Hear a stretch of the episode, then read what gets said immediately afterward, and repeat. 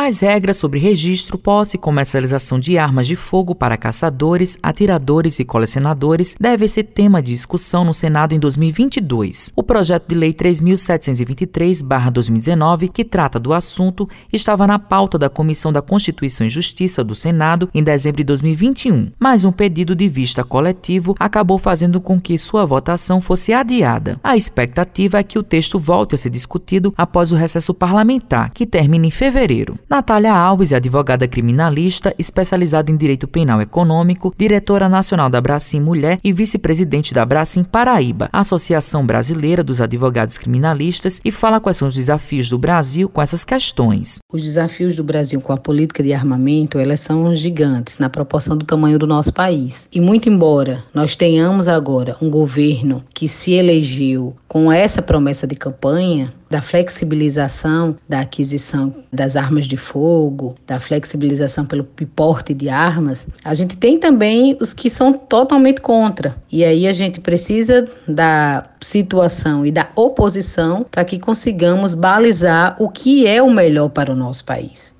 A especialista dá a opinião dela em relação ao tema. E aí a questão é: será que a população brasileira está preparada para andar armada? Será que a população brasileira pode e tem inteligência emocional suficiente para ter uma arma em sua casa, para andar com a arma no seu carro, para ter uma arma na sua propriedade? Então, essas discussões, elas precisam ser trazidas, porque nós já temos um país que é muito violento. Nós já temos um país que mata demais por arma de fogo. Fernando Cleiton, delegado da Polícia Civil, assessor de ações estratégicas da Polícia Civil com atuação na Secretaria de Segurança e da Defesa Social, pontua quais são as consequências da posse e comercialização de armas. Fora as questões de ordem legal e suas consequências jurídicas, verificamos também consequências danosas no porte ou posse de armas de fogo em lares não apenas no Brasil, mas também em todo o mundo como apontam não apenas as pesquisas, mas o próprio noticiário da imprensa. Os riscos de feminicídio para mulheres que vivem em relacionamentos abusivos é consideravelmente aumentado, uma vez que o porte de arma de fogo pelo parceiro é um fator de risco que inclusive é analisado pelo Poder Judiciário nas representações da autoridade policial por medidas protetivas para vítimas de violência doméstica.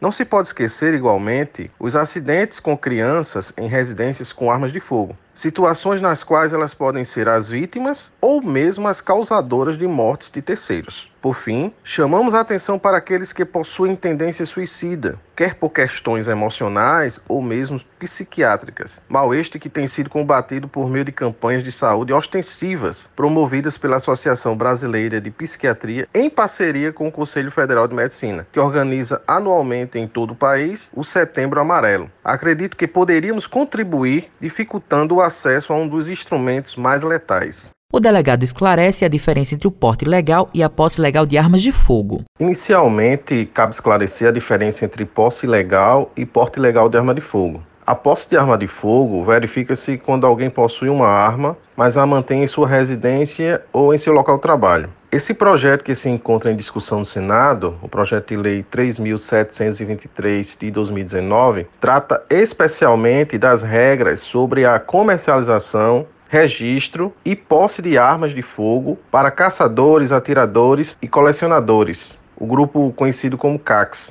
No caso do porte legal, a pessoa leva consigo a arma onde quer que se encontre, portanto, fora da sua própria residência ou trabalho. Pela legislação atual, a Lei 10.826, datada do ano de 2003, ambas as situações são puníveis. Portanto, a pena para quem for flagrado sem autorização legal, com posse de arma de fogo, é de detenção de 1 a 3 anos e multa. No caso do porte, a pena é de 2 a 4 anos de reclusão. No caso de uma arma de uso restrito, ou seja, aquelas que mesmo uma pessoa comum que possua porte de arma não poderá portá-la, a pena é de 3 anos a 6, tornando o crime inafiançável.